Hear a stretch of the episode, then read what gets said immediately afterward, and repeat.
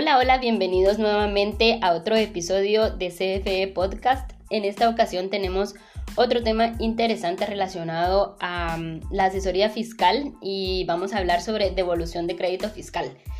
Para esto tenemos a alguien que mm, ha sido gerente de impuestos por más de 25 años. También ha participado en el diseño, elaboración, puesta en marcha y seguimiento de planificaciones fiscales para empresas y grupos nacionales y multinacionales en Centroamérica, México, el Caribe y parte de Sudamérica. Experiencia en due diligence regionales, defensa fiscal, devolución de crédito fiscal, venta de empresas, entre otros. También ha sido asesor de empresas agrícolas, de servicios, manufactureras, construcción, distribución regional, entre otras.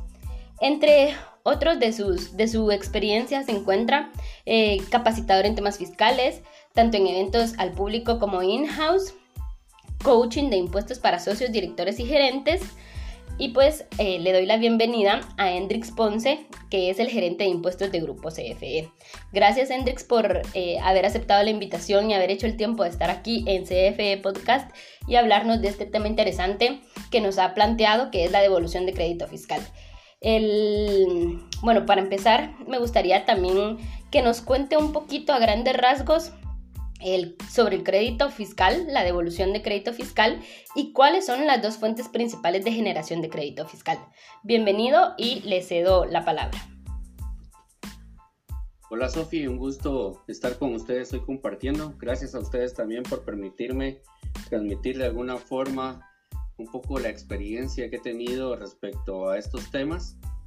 Eh, en respuesta a esta primera pregunta, pues eh, Vamos a iniciar hablando del crédito fiscal en Guatemala, pues es un es algo del día a día de algunas empresas en la acumulación que surge después de realizar algunas actividades. Si nos apegamos a la ley, digamos que existen dos situaciones primordiales que eh, dan origen a una acumulación de crédito fiscal. La primera de ellas es cuando yo vendo a entidades que están exentas de pagar el impuesto. Hagamos de cuenta un ejemplo que le venda a un hospital que le venda a, a una entidad del Estado que posiblemente esté exenta del pago de, IVA. Entonces, ¿qué es lo que sucede? Cuando yo emito mi factura, el IVA no ha cargado y entonces, por consecuencia, eh, yo comienzo a acumular crédito fiscal. La otra y la más eh, común es cuando eh, me dedico a exportar, ¿verdad? Entonces, cuando yo exporto, las exportaciones eh, no me generan un débito fiscal. Sin embargo, cuando yo compro mi materia prima, ya sea local o la importe, siempre va a tener un cargo de IVA. Eso quiere decir que no existe una fórmula de compensar porque no tengo un débito contra que compensarlo, ¿verdad? Estas serían, digamos, las dos formas principales de acumulación de crédito fiscal. Ok, gracias. Entonces, entendiendo esas fuentes principales de generación de crédito fiscal, eh, ¿cuáles considera que serían eh, esos procedimientos que establece la ley del IVA para que los contribuyentes puedan solicitar el crédito fiscal? Ok, las disposiciones del crédito fiscal eh, dispone la ley del IVA que existen cuatro formas de realizarlo, ¿verdad?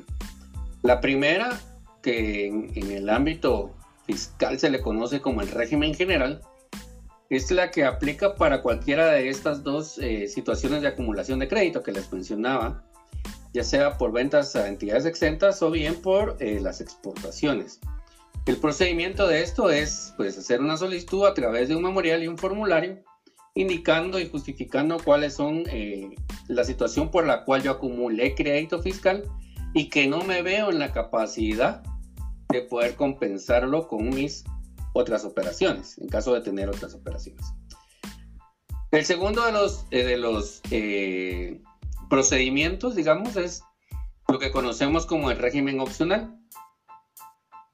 La diferencia de este régimen es que solo aplica para aquellos exportadores, ¿verdad? O sea que si yo vendo a través de entidades exentas, pero le vendo a entidades exentas, yo no debo de, no puedo optar a este régimen, ¿verdad? Entonces, yo me inscribo como exportador, SAT hace algunos requerimientos para verificar que efectivamente soy exportador y eh, entonces puedo optar a este régimen. Este régimen, digamos que la peculiaridad de cada uno de, de estos, de este régimen es de que cuando yo hago solicitudes por arriba de 500 mil quetzales, solo se me devuelve eh, un 60% de lo que solicito, ¿verdad? Y el otro 40%, pues, eh, debería solicitarlo a través de eh, el régimen general. Por otro lado, si yo mi solicitud que presento es por debajo de 500 mil quetzales, la SAT tiene la obligación de devolverme el 75% y el otro 25% restante de igual forma eh, solicitarlo por el régimen general, ¿verdad? Eh, el 60 y el 75 es subjetivo a que la SAT determine de que sí es procedente ese porcentaje, ¿verdad? El tercero de los, de los procedimientos que tal vez es un poco el más eh, asertivo de momento, es el del régimen optativo. El régimen optativo consiste también que solo es aplicable para exportadores, consiste en que eh, un auditor externo independiente de la empresa emite un dictamen en el cual valida la procedencia del crédito fiscal. En este caso, pues yo obtengo una devolución de del 100% de lo que solicite, ¿verdad? El contra, digamos, de este régimen es de que con una cosita que está en cuenta, pues me rechaza el 100% también de lo que haya solicitado, ¿verdad?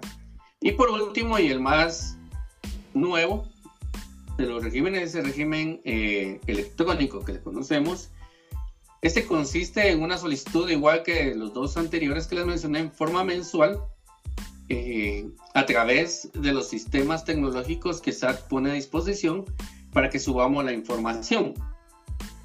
Características similares al del régimen optativo, ¿verdad? Me pueden devolver el 100%, también me pueden rechazar el 100% de la devolución. Eh, de plazos de tiempo es muy similar también al régimen optativo. Eh, lo que tiene un poco de complejo es de que para que yo pueda optar a esto, que es alguna de las empresas que por eso todavía no, no todas las empresas se, van por este régimen, es de que debo estar inscrito eh, como un contribuyente eh, que facturo bajo FEL, ¿verdad? Y eso implica también tener eh, la apertura de que mi contabilidad también va a tener acceso SAT. Eso, digamos, son una de las características que a veces detienen algunos contribuyentes para todavía darles un poquito de tiempo y no aplicar a este régimen, ¿verdad? En resumen, eh, Sofi, estos serían los cuatro regímenes que tenemos de opción para solicitar la devolución de crédito fiscal. Ok, entonces entendiendo eh, un poco lo, lo, de los procedimientos, tenemos el régimen especial y el régimen optativo que solo es para exportadores, ¿cierto? Sí, el tercero también podría ser considerado para exportadores, ¿verdad? Pero también es en general, no solo, no solo, para exportadores. Es correcto. Ok, entiendo. Eh, y en su experiencia como asesor entre estos cuatro procedimientos, ¿cuál cree que es el, es el más eficiente para la devolución para los clientes y por qué considera que, que, que así es? Ok, eh, la verdad es que de los tres, creo que el más eficiente podría ser el régimen optativo, en el que tiene un dictamen del auditor, ¿verdad? Por varios factores, ¿verdad? Primero es la agilidad y la rapidez con el que pueden respondernos. Eh, existe un respaldo adicional para la empresa que es un dictamen de un auditor, eso le puede dar cierta validez. Y tercero, que recupera el 100%, ¿verdad? Entonces, ese podría ser eh, uno de los procedimientos más eficientes, ¿verdad? Pero déjenme ser sinceros y creo que eh, el que se está poniendo, eh, hablando coloquialmente, a tiro con esto es el régimen eh, de evolución electrónica, ¿verdad? Y en mi humilde opinión creo que va a ser el régimen que va a prevalecer de los cuatro que les mencioné a futuro. Sin embargo, hoy por hoy, yo creo que el régimen optativo debería de ser considerado como el más eficiente para una solicitud de evolución de crédito fiscal. Eso sí, conlleva algunos otros, algunas otras características de disciplina administrativa, eh, controles y algunas otras situaciones que, que creo que, aunque cambian un poco en algunos casos la dinámica de las empresas, no es algo que, sea inalcanzable, ¿verdad? Ya. Entonces, el, el régimen electrónico está tomando eh, popularidad, digamos, pero siempre el más eficiente eh, sería el, el, optativo. Es correcto. Ok. En, en su experiencia, ¿ha tenido o tiene alguna referencia de un caso de éxito o algún testimonio eh, que nos pudiera compartir eh, para entender tal vez más en contexto cómo funciona esto eh, de los cuatro procedimientos y cómo es que se logra la devolución de crédito fiscal. Ok.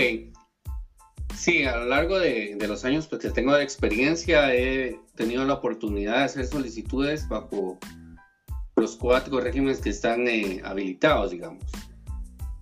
la experiencia de éxito creo que inicialmente hagamos un comparativo rápido. De acuerdo a mi experiencia, existen ocasiones que en el régimen general eh, los expedientes a veces pueden tardar hasta siete años en que nos devuelvan. Y eso si, no, si logramos ganar los casos. O sea, es un montón de tiempo tener estacionada plata, ¿verdad? En el régimen eh, especial, pues al final nos devuelven una parte, pero la otra parte vuelve a caer esa burocracia del régimen general, ¿verdad? Ese 40% estar esperando que la SAT lo valide, resuelva favorable y entrar a una cadena de espera que en el Ministerio de Finanzas Públicas que es un poco tardado, ¿verdad? Ahora bien, la ventaja con, con el régimen optativo es de que como eso lo paga el Banco de Guatemala, pues es inmediato. Mm. Y igual caso sucede para el régimen eh, electrónico, ¿verdad? Ahora bien, si me cuentan un caso exitoso, pues puedo decirles que el régimen optativo, porque inicialmente yo recomendaba en la pregunta anterior el régimen optativo como referencia. Fíjense que eh, la ventaja que tiene el régimen optativo, y les puedo contar un, tema de éxito. Fíjense cuando llegamos a una empresa que casualmente eh, llegamos a hacer una auditoría financiera, ¿verdad? Cuando la auditoría financiera estableció que existía un crédito fiscal acumulado y de acuerdo a las operaciones orgánicas de la empresa hicieron un estimado, resultaba que ese crédito fiscal lo podían recuperar orgánicamente hablando en 18 años. Imagínense. Es demasiado si lo metían a un régimen general, digamos, o un optativo, podrían tardarse, según las estimaciones, a 11 años. O sea, no era mucha la diferencia que podía recuperar. Entonces, eh, pues nos dieron la opción a nosotros como equipo de impuestos a que llegáramos con este cliente, conversáramos con él, viéramos su, situación y las alternativas. Eh, diseñamos un esquema de administrativo de cómo eh, identificar esto. Eso quiere decir que existen soluciones, pero que son soluciones ad hoc a la operación de la empresa. Eso quiere decir que no puedo darles una receta general, ¿verdad?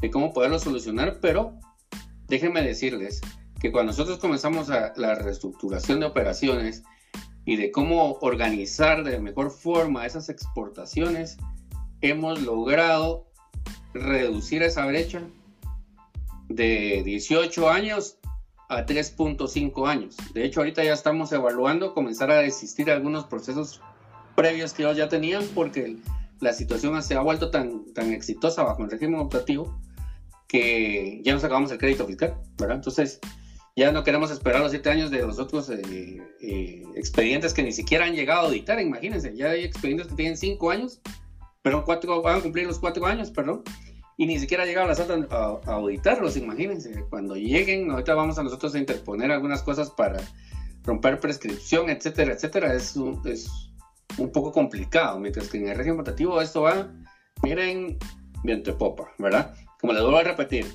sí tiene que ser algo muy ad hoc, tenemos que nosotros analizar, diseñar y, y, y, valga redundancia, hacer una estrategia de recuperación pero a la fecha, como les vuelvo a repetir, hemos tenido un 99.99% de éxito. ¿verdad?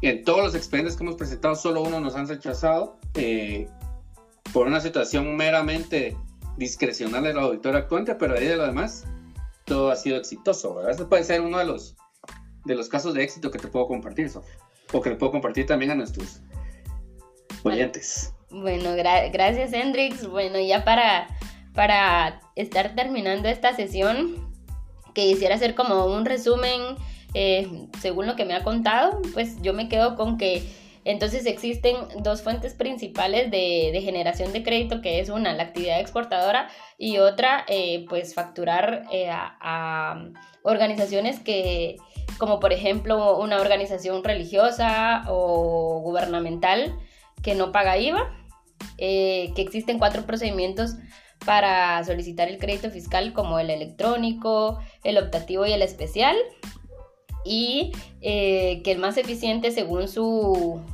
su experiencia es el optativo, si no me equivoco, y que está tomando mucha popularidad también el régimen electrónico. No sé si le gustaría compartir también sus conclusiones sobre este tema y la charla del día de hoy o hacerme alguna observación si en caso eh, me equivoqué en el resumen que he dado. Sí, eh, el resumen creo yo que puede ser que en Guatemala ha sido un poco complicado, digamos, el ámbito de la recuperación del crédito fiscal.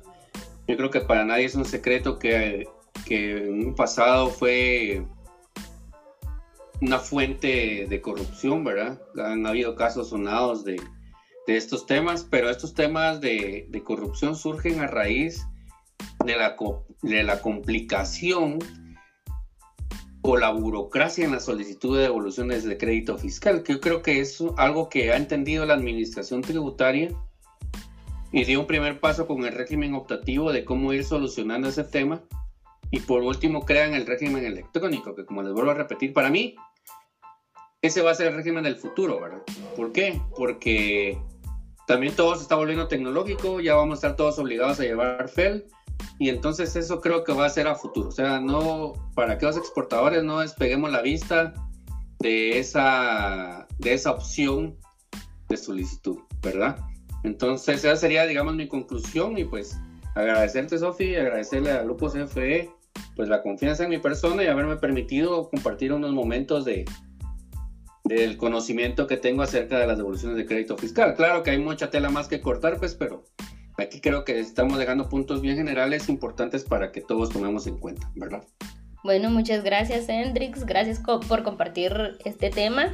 Esperamos pues que sea de interés para los oyentes y a los que llegaron hasta aquí, que toda la información les haya servido mucho y que nos escuchen en el próximo episodio. Hasta luego.